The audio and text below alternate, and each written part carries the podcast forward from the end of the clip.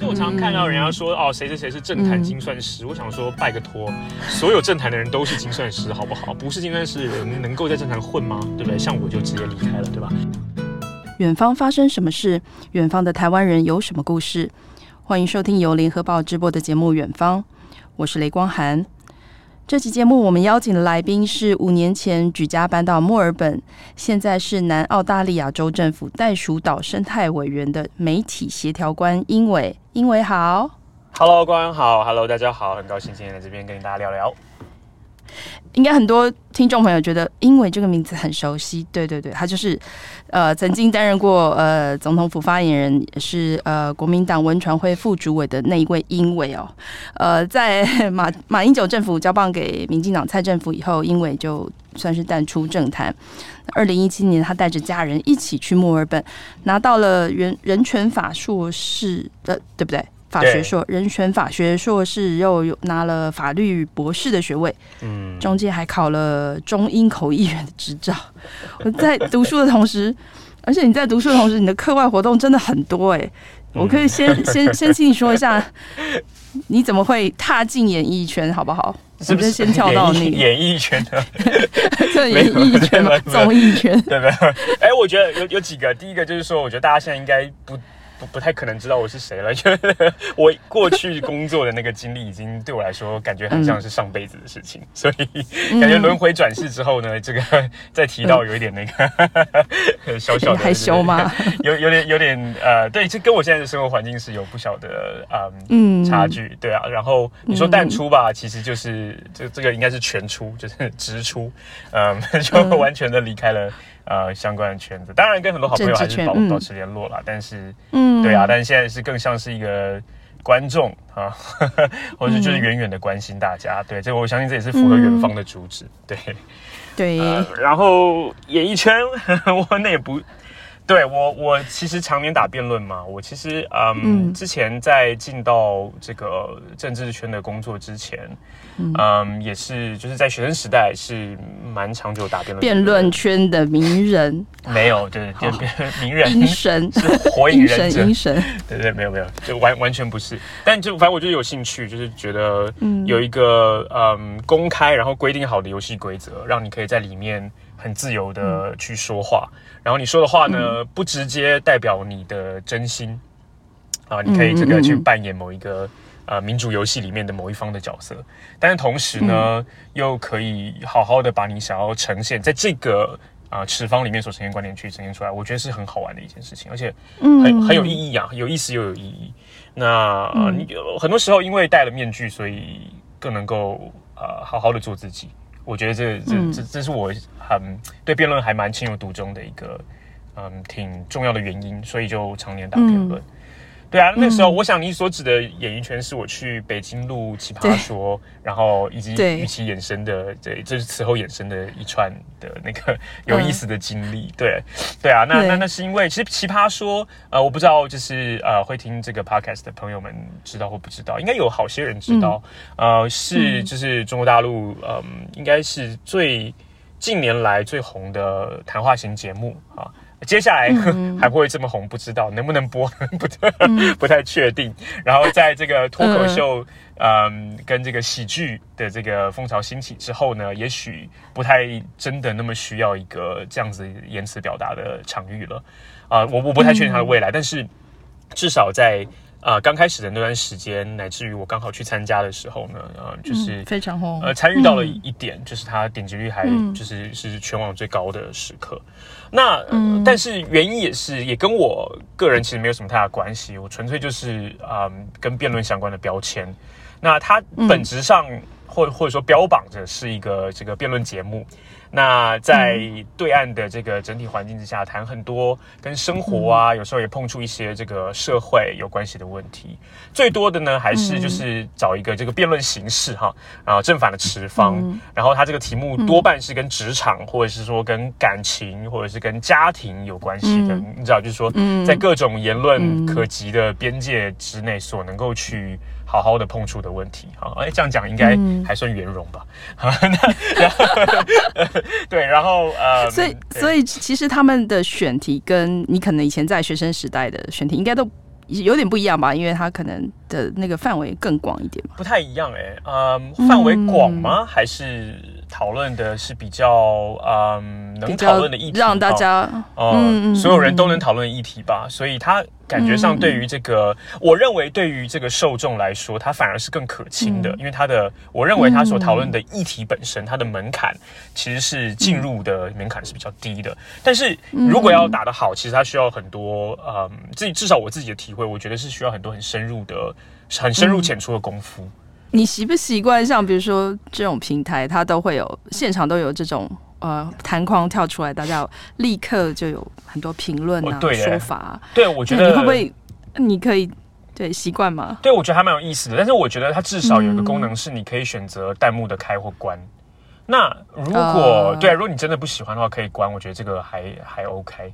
那弹幕，我觉得、嗯、对这一点其实好像是很很对岸的文化。就是我自己在台湾、嗯，你可以你会在意吗？你会在意这些？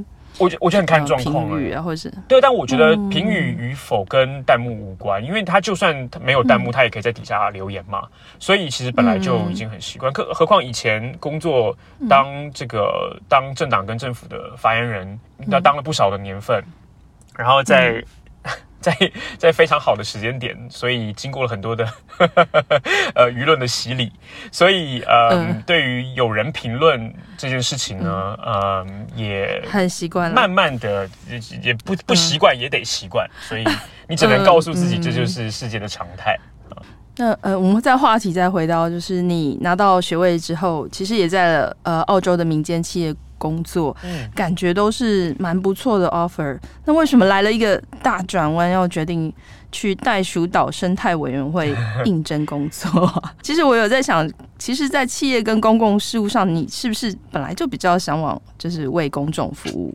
自从离开了台北之后，嗯嗯，我觉得就等于是说，在找寻啊、呃、其他的可能性。或者说在实践其他的可能性，嗯嗯嗯、对啊，包括就是在辩论圈，嗯、或者是去录节目，嗯、然后呃拿这个那个学位或这个那个证照，呃，我觉得都是这个过程。嗯、那刚刚特别提到，就是说，嗯、那在我进到现在南澳袋鼠岛的工作之前呢，我去去了业界，嗯、那呃，就它是一家资产管理或者说比较偏开发类型的公司。那因为此前我其实完全没有在私人企业工作的经验，之前的政治工作，呃，包含你自己是记者，应该接触非常多，特别是你你待过不止一个亚洲国家。那其实很明确的事情是说，但凡是政治相关的，管你是幕僚还是你自己是自己的老板，其实都是非常高强度的投入的，你得把整个生命投在里面，你是把自己的肝脏都投在里面。有的人对啊，我也不知道，很多其他内脏也都投在里面了，是吧？呃，但、嗯、但我我我我觉得过去习惯是如此。然后在墨尔本一开始的啊、呃、这个司里面的工作当中，我也是用这个方式去对待。但是我觉得久了之后，发现其实还是很很看文化，就是说大环境的文化，甚至是你所处的小环境的文化的问题。嗯，呃，再加上我那时候的工作，其实嗯也是多重角色扮演，就是我做我相对熟悉一点的过去做的就是沟通相关的工作，然后以及同时也做就是我新拿到的技能跟证书所代表的就是法律，对对对，法律相关的事情。嗯，对啊，所以然后再加上有一些基本的管理的责任，所以整个就是让自己觉得啊，这个城市对待我。这个对啊，这是犹如一场虐恋。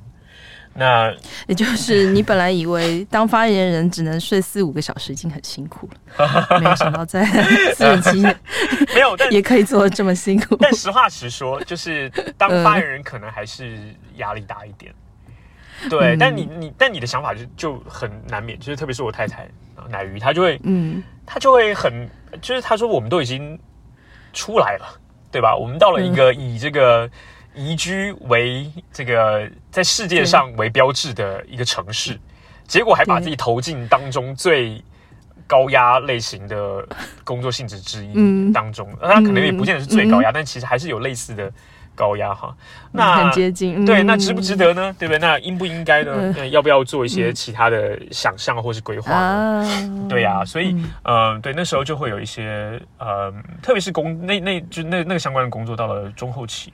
会有比较多的想法，就是说，哎，要不要有一个基本的啊，就是很很结构式的去把自己的人生做一个改变的这样一个一个念想吧。我还蛮好奇，就是这样的工作为什么会找一个外国人来做呢？比如说，在我的想象了，就是哎，人口比较不是那么多的，就是密呃人口不多的一个岛，大家可能彼此认识啊，呃，应该会会蛮排斥一个外国人来呃这里为他们服务，就是我我的想象，但但也许我比较狭隘。呃，没有没有没有，可以跟我说。我觉得这还蛮、嗯、这还蛮有意思的。其实我没我没有相关的呃数据在手上哈，但是确实。嗯嗯，袋鼠岛相对来说是一个蛮白的地方，哈哈，就是说一个在袋鼠岛的生态委员会，他做出了这样的一个决定，其实是非常，我觉得有一定的勇气。然后他也是，也许是想要改变一些既有的事情，那让一个就是角度很有可能完全不同。你看，就是我的背景理论上是，就他们而言啦，是从墨尔本过来的，所以是一个都会型的人。但是这里是一个相对来说是个偏乡，那呃，我以前做的工作是商业领域的，然后这里的工作是生态，所以他在等于说是有意识的注入不同的元素。嗯，我我个人是很真诚的这么认为。那同时呢，也许我身上有一些元素是包括跟国际的连接，因为我毕竟就是来自于国际的人，对他们来说国际的人嘛。那所以有一些国际连接是，也许是我可以提供给袋鼠岛的。嗯，那来到了澳洲之后。呃，特别在公务体系里面的沟通，其实有很多东西是很幽微的，呵呵，特别是嗯，人际之间的这个很多的，包括情感跟理性的流转哈，我觉得都很需要比较深入的阅读，很多弦外之音、言外之意，然后字里行间的那些东西，对对对对，所以你说呃，一个身为一个就是外国背景出来的人，嗯，呃，就是能够怎么样去处理这个事情，确实是需要一个过程。我觉得，嗯，对，其实即使很不谦虚的说，我觉得我的我我我使用当地语言的能力还可以，但但即便如此，我觉得还是呃这份工作还是会带给我一定程度的挑战。就可以想象说，假设这个工作是在中文环境底下做的话，我所需要花的时间也许会是短于嗯，就是使用英文的时间要要一点，对，要要有一些些差距，对不对？对啊，所以这这个部分是很那个，然后很多很有意思的挑战在于去认识这个地方。哦，对，它其实真的是一个非常不一样的地方。那也许在，也许我们在在之后的问答中会有，会很自然的会有很多展开。但是，对我我我我对我来说是一个全新的认识上的，呃、嗯，对。我呃，那我们这就再跳回，就是其实我在你的脸书读到很多你呃到了袋鼠岛。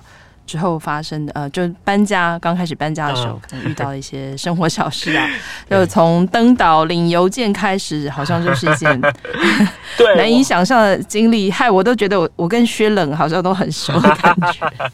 对，薛冷同学后来还是有还有一些我觉得还算有趣的事情。对，但当初就是从上岛开始，就是有一有一些基本文化冲击，是就是这是真的是一个。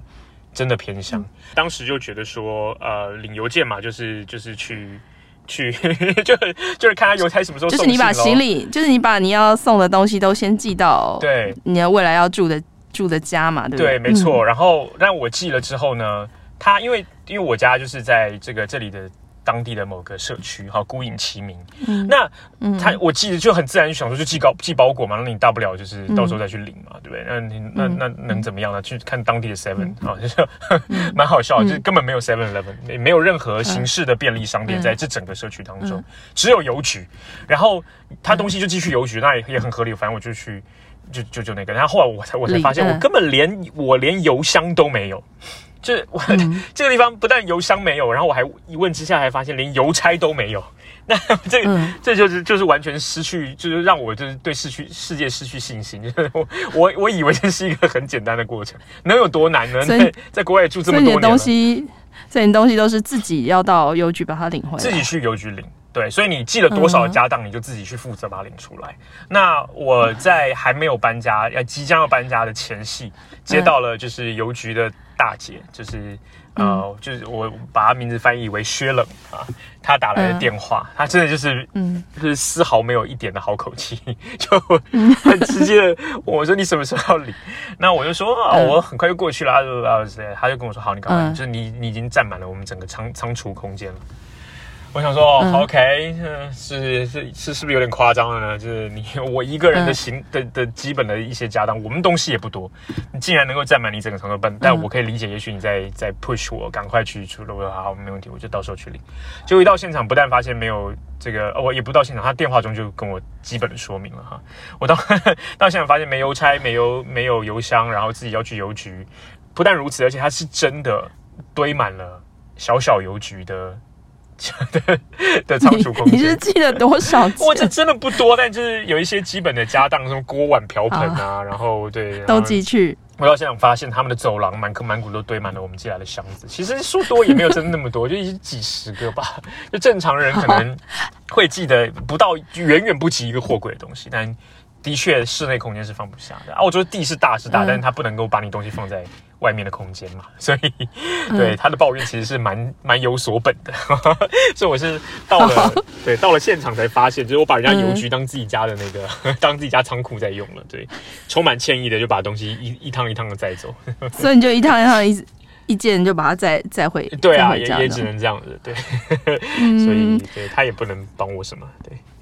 而且我们在联络的时候，你就说，呃，因为岛上网络不太稳定啊，然后所以你就说，哎，你可以帮忙录音什么。然后其实好像家里面也连设定网络也遇到了一些麻烦。对，我觉得啊，我就想这个过程是其实是是这确确实是始料未及。其实我们有心理准备到比较远的地方去这个工作生活，确实会有不一样的生活体验。但这个生活体验也太不一样了。就你，你就是你可以想象，就是收讯不好的地方，顶多就是什么啊，只有一格，然后讲话都有点飘忽，然后哎要进隧道了，不好意思啊，就是听不到你，对吧？有点像那种感觉。但在这里的话，没有就是没有，就是一格都没有。那嗯，你你我在在我。这个租的这个住处当中呢，嗯、我是远端没看房，我就直接跟他说我要了，因为我我我补充一下这一点，就是说我我无法事先决定我的网络到底好到什么程度或烂到什么程度的原因在这个地方，因为袋鼠岛的租房市场是非常凶狠的，就是它哦，它供供跟求之间关系是极度的不平衡，所以一旦有任何的房间，就是公寓也好，呃，其实公寓很少，一一出来马上就会被拿走。那哦，对对，为什么会这样子？因为这里这个嗯，为什么地大又远，所以它的建筑成本其实是比在城市里面甚至要高的。然后呢，对对，这是一个。然后因为要远嘛，然后你然后工人啊，就是所有的这个工程的相关协调都会需要花费加倍的心力。然后呢，有一个很重要的原因，是因为在二零一九年到二零二零年的期间，这里发生了很严重的山火。就是野火烧了，嗯、所以很多其实很多我新闻上看到最多是，比如说无尾熊在一片被燃烧的这个林子里面哈的的照片，或者是袋鼠的尸体。嗯嗯。嗯，可是其实呢，呃，还有很多是人他的家园整个被烧掉，嗯、特别是在岛的西边。然后直到今天二零二二年都还在重建的过程当中，嗯、所以很多关于住房的问题，嗯、就你假设是要去盖新的。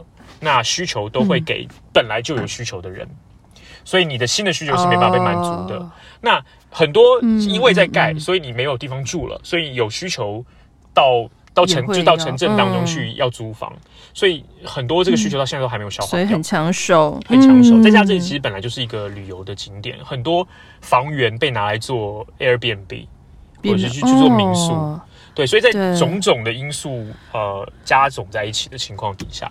就会变成现在这个样子，嗯、对啊，所以嗯，嗯，我当初是没有先了解网络的情况跟其他所有的基础建设的状况，就必须要拿下这个房子。嗯、但我们也其实还蛮满意的，就是它基本上是一个很棒的地方，就是很符合、嗯、很符合我们对于这个地方的想象。但是有些地方超乎想象，就在于那个网络真的是完全没有一格都没有。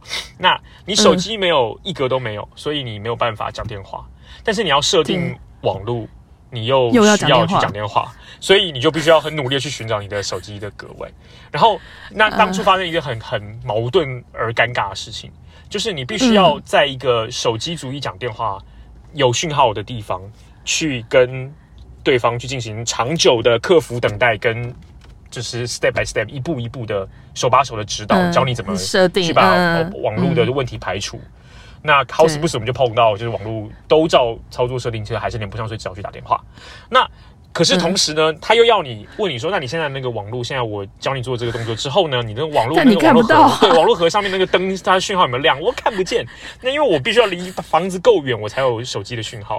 但是你要离房子够近，你才能够看得到那个讯号灯。那到底要怎么办呢？所以经过很多次来回，就我就是后来就真的就是上山下山，上山下山，就不断的来回之后呢，完成了这件事情。哇，那真的是。而且中间还因为收讯不好，你在你处在一个只有一格的地方，其实它意味着就是它它它的意思不是说你有可能不小心变两格，让你讲的很顺，而是反过来的，所有不不如意的事情，只要有可能发生，都会发生。它有时候会从一格变零格，然后你电话就断掉了，然后你就回去重新排队半小时。所以就是你在外面讲手机，可能太太在家里面。就是操作那些网络，就是你还要跟你太太说，现在你按了，然后你现在那个灯有亮吗？大喊，大喊，哦、就就隔山大喊，就用唱山歌的方式完成这个沟通。对，非常的原、嗯、原生态。对，在日常生活上，还有遇到什么样比较困扰的事情吗？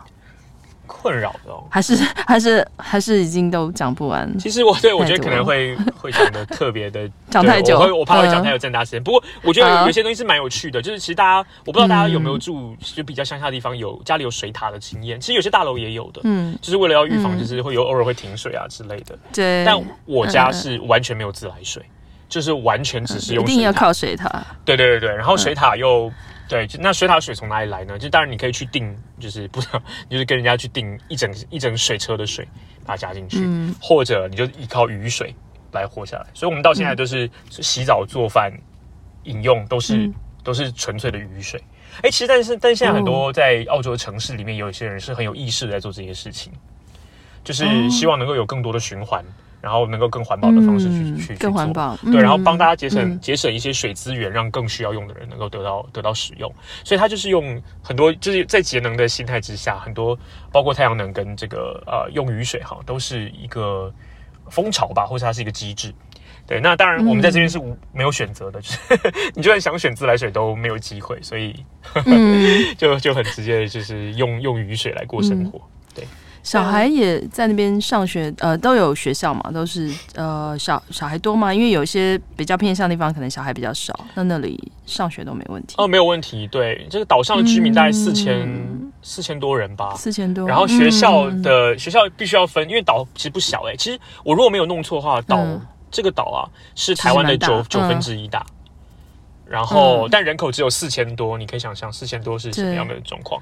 就是比嗯。比我的我我的出生虎尾这个镇还要少，很多人。多少人？对对对，虎尾镇很大，好不好？对，虎尾镇很大，但那或许甚至比我生长的村惠来里嗯。都还要少人，都还要少人。啊！我觉得这个就就 就有点狂了，就是这个这个地它其实是人口密度是很那个。对，但在这四千多人口当中呢，呃，有四百就是三个校园加起来有四百。到五百之间的学生，嗯哦，对对对，所以其实还有就是以人口数而言，就是能够能不能支撑那个教育所需要的量，我觉得是是可以。的，对对对对，嗯，但这个数字是从小学一路到十八岁吧，嗯，加起来，嗯。嗯，那因为搬到岛上生活，你或你的家人有学会什么新的技能吗？或者是说在澳洲生活，你哦有吗？我觉得最强大的技能，也许是随遇而安的心态吧。我 我觉得这一点是那个是比较那个，因为岛上很多事情，你就是比如说前阵子是有有大水有淹水，然后他他找个这个保险公司的人来评估，说能不能够换什么东西，都到现在都还没有来，但我们已经习惯了，就是五月的事情到六月底。都还没有处理掉，那 那 OK，这也是常态之一，大家就很 chill 去处理这件事情，对吧？然后没有啊，就是这个是是，我觉得心态上是很很重要的。但如果讲的是很生活的技能的话，我觉得很很很酷。特别是我太太奶鱼，她很喜欢大海，那她会去，嗯，她会去打猎，她会去呃去钓鱼，打猎，对，没有，她去钓鱼，然后去浮潜，然后抓螃蟹，嗯，然后就吃吗？待会吃吃抓回家吃，对啊对啊对啊，不然对啊，我们抓了螃蟹，哎，我们最多也就抓十几只吧，一次，也不是那种大规模的抓，就只是真的单纯就游出去，然后然后他本来等下那等下他本来就会潜水，还是？他本来会一点潜基本的潜水，嗯、他就是他是游泳还、哦、他水性还蛮好的，然后他同时他现在来了这里之后也在学那个自由潜水的课，嗯。对啊，所以他他还蛮、哦、他还蛮酷的，对，所以跟他相较之下，我们家生出了一个海女，对，我们家有一个海女，对 我我、嗯、我们家只有一个海女，我的两个女儿，那你并没有取得这个技能，哦、可能是跟我比较接近的关系。那你做了什么？我什么都没做，我负责岸上看小孩，我觉得就是自己还是蛮那个的，蛮蛮伟大的，是不是？小孩你会料理吧？啊、呃，一点点。对，我们在这个部分呢，确实也是这个，也只是他他承担的比较多的那个。对，我们家他负责午晚餐，我负责早餐。啊，我对 对，但他他会对他会去抓螃蟹，然后钓钓鱿鱼。嗯啊，然后前阵子还跟朋友，因为朋友是长久居住在此，然后有船的，然后就跟着朋友船一起出去海钓，然后带了带了一些挺酷的鱼回来，就是吃吃起来口感跟就是我们习惯的。啊，不太一样。对对对对对，嗯，哦、还蛮有趣的。其实我我在网络上查到蛮多袋鼠岛的生态资源啊，观光资源，但是呃，我很想更想知道，呃，这个岛现在的住民都是怎么样的人？除了你刚刚说可能很白，就是白人比较多。哦然后他们除了观光，谋生方式是什么？都是务农吗？对，我觉得农牧业比较多耶，嗯、因为这里的地大，嗯、所以有很多这个土地呢是能够直接拿来就是牧羊或者养牛。嗯，有一些人养马，嗯、那可能有观赏用或者是竞技的用途。呃，嗯、然后呃养鸡、养鸭，嗯，呃，哦、对，但是和当地的人家就算不务农，多半也都会有自己的花园。种自己的植物，然后会有自己的鸡，嗯、呃，多数人啦，嗯、我们也一直很想要，但是还没有，嗯、还没有搞定。对，呃，嗯、然后我有朋友上个周末刚去带了七头羊回家，呃，七头七只，哈，对，所以、啊、对对对对，这这里生活形态是如此。然后对农牧业吧，农、嗯、牧业为主，然后有一些观光相关的经济生产，呃、嗯，民宿业者啦等等的。嗯，因为呃，比如说台湾比较呃偏乡的话，就是最大问题就是人口外移。那袋鼠岛有类似的问题吗？还是其实他们都蛮蛮能平衡的？没有，我觉得人口外移还是一个严重的问题。袋鼠岛多年来的人口好像就维持在这个水准，嗯、然后好像有一点点的下降，如果没有。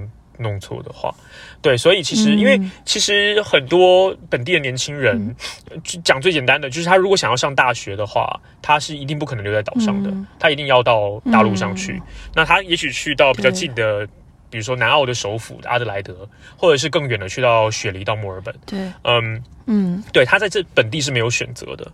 嗯，然后很多嗯。如果想要做比较，就假设比如说你对工程或开发有兴趣，在袋鼠岛能够提供你的舞台是很少的，所以你你还是得到都市去寻求相关的发展机会。嗯、对，然后很多跟国际接轨的事情，嗯，嗯，都都有需要你移动的必要性吧。嗯，所以对人口外移，我觉得会是一个还蛮具体的状况。所以平均而言，这里的嗯年纪啊。嗯，是是是有的，不同城镇可能不一样。比较年轻一点城镇的话，可能就是五十左右吧。年轻年轻的城镇，平均的年龄，年轻也是五十。嗯，对对对。其实我们刚刚蛮聊蛮多，呃，袋鼠岛呃的状况什么。其实我们好像比较没有具体。呃，问你，你到底你的职务是要做什么？就每天你去上班，对啊，我也不知道哎、欸，嗯、没有啦，开玩笑。我我我做的职，嗯、我做的工作的核心就是跟人沟通关于自然的事。那在自然，在这个地方就是包括，嗯，可以很简单区分跟什么样的人沟通？对，跟什么样的人都沟通。其实我的重点大概一半一半，岛上的居民会是很重要的沟通对象，因为你对于自然自然资源的处理，其实对于很多我不知道哎，在台湾的都市里面长大的朋友来说，自然资源怎么处理，感觉会是会是一个相对远的问题。但其实你只要仔细想一想，就是说，呃，这块地要怎么用，然后这些呃湿地呀的的，其实它会很大的程度去影响你的生活周遭环境。只是我们平常活在那个就是水泥丛林里面，会对这件事情比较脱敏。就比较不敏感一点，嗯，但呃，在这里其实每一家每一户都跟自然有很深的从产业到生活的关系，所以跟本地的居民沟通是非常重要的事情。那另外一方，你可以具体举一个例子吗？好，很简单。哦。对，我我我讲一个最近发生的事情，嗯，就是我们在这里啊，想要富裕。本地的鹅啊，哇，这个这个鹅啊，生蚝，就是，所以我们要想办法帮他打造一个家。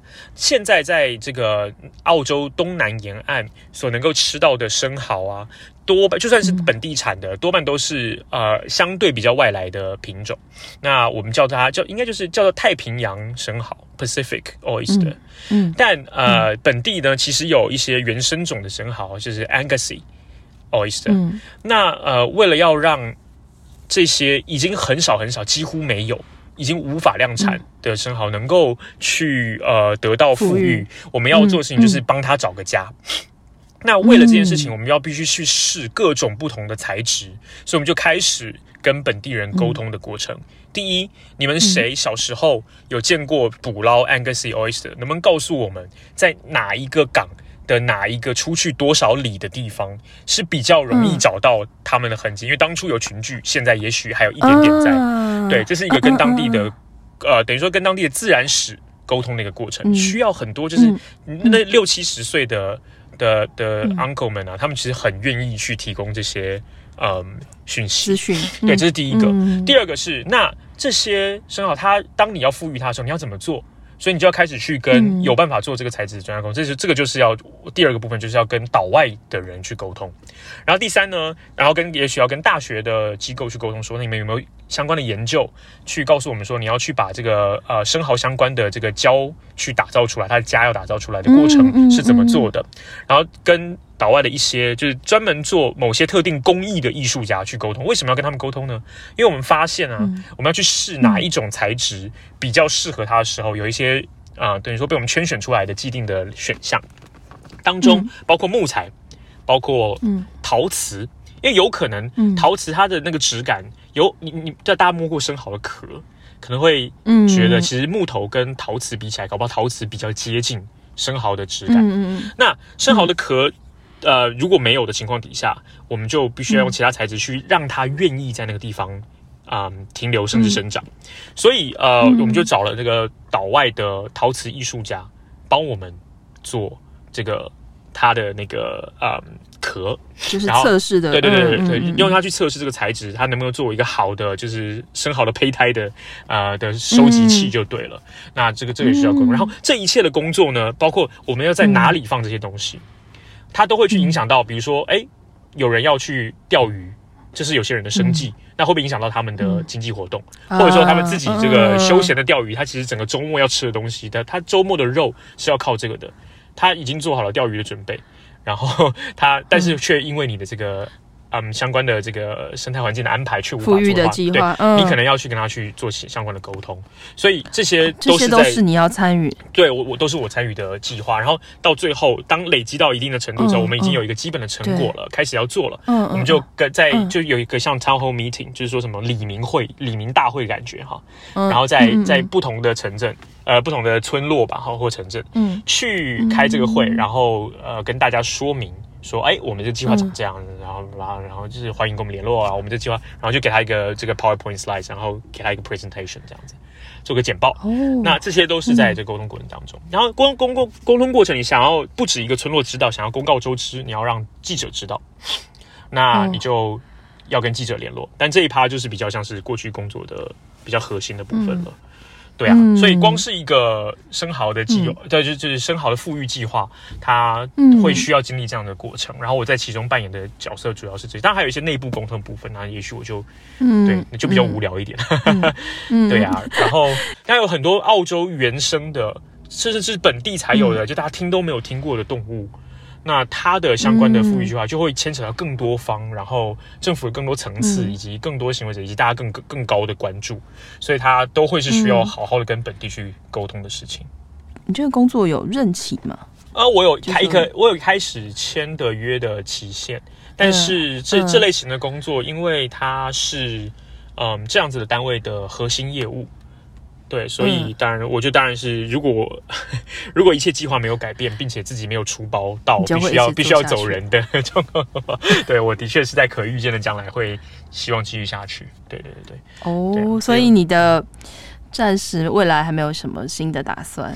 我没有哎、欸，我觉得其实对啊，嗯、我觉得我感觉其实以前在政治圈的时候，大家都是嗯，都算的蛮精的，然后规划的蛮 下一步要做什么，下下一步要做什么。嗯、所以我常常看到人家说哦，谁谁谁是政坛精算师，嗯、我想说拜个托，所有政坛的人都是精算师，好不好？不是精算师的人能够在政坛混吗？对不对？像我就直接离开了，对吧？所以这种东西就 就不是，嗯，它其实是一个圈子的本质，我觉得。那对我现在来说，嗯、我觉得其实随遇而安是很重要。这其实是我跟自然。学的一个很重要的功课，我自己是是这样想的。嗯、我可不可以问，如果有在台湾有人召唤你要回来政治圈，嗯，你会想要回来吗？嗯，我这个问题好难回答哦，因为我你看，就是这，因为当过发言人，就会很原初想说什么是最正确的答案，对不对？所以 有点难。不用你没有，你就照着你的心情走。对，我知道，对，对啊，我目前没有这样子的想法耶。而且我觉，我觉得现在人生当中来到我的眼前的课题，都会是，嗯、都会变成是个案讨论的。嗯、我没办法说，哦，我想要完成某事，所以我要去哪里？嗯，这就比较不像是我现在的生活哲学。嗯、也许有一天，当我在这里，就是觉得，哎、嗯，一切都已经只是轨道了，那，嗯，那你只是不断的在轨道上运转的同一同一艘、嗯、同一辆列车，那也许就会想要有，嗯，嗯，有不同的。想法，希望人生有更多的交通。嗯、那也许那个时候会有不同的想法吧。嗯、但是至少到目前为止，我都还蛮开心的在这里，所以我没有去多想，就是其他的可能性，包括回台湾到甚至去。嗯，对啊，呃，嗯、过程当中，我诚实讲，就是说历程当中曾经有过的 offer，我也确实还是在每一次的决定当中都是比较倾向于，嗯。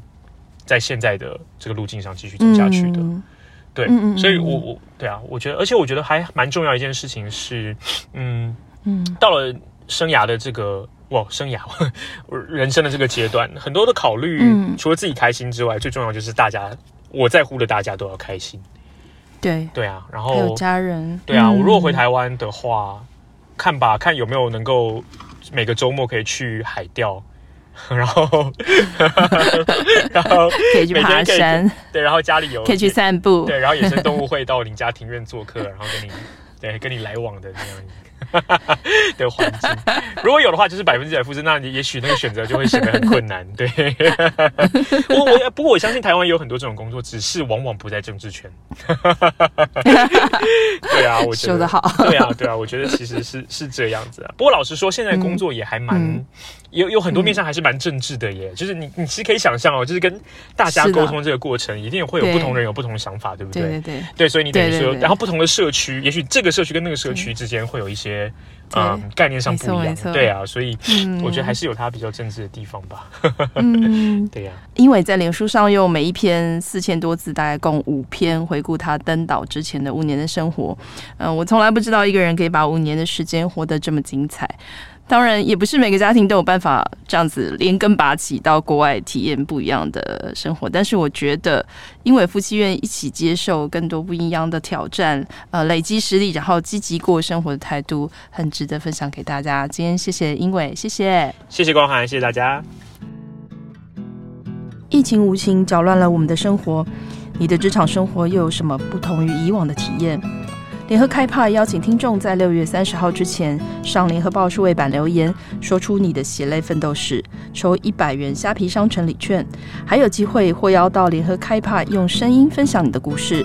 请各位听众到本集节目下方说明页了解活动办法，大家把握抽奖机会哦。更多精彩的报道，请搜寻 VIP 大 U 点 com 联合报数位版，邀请您订阅支持。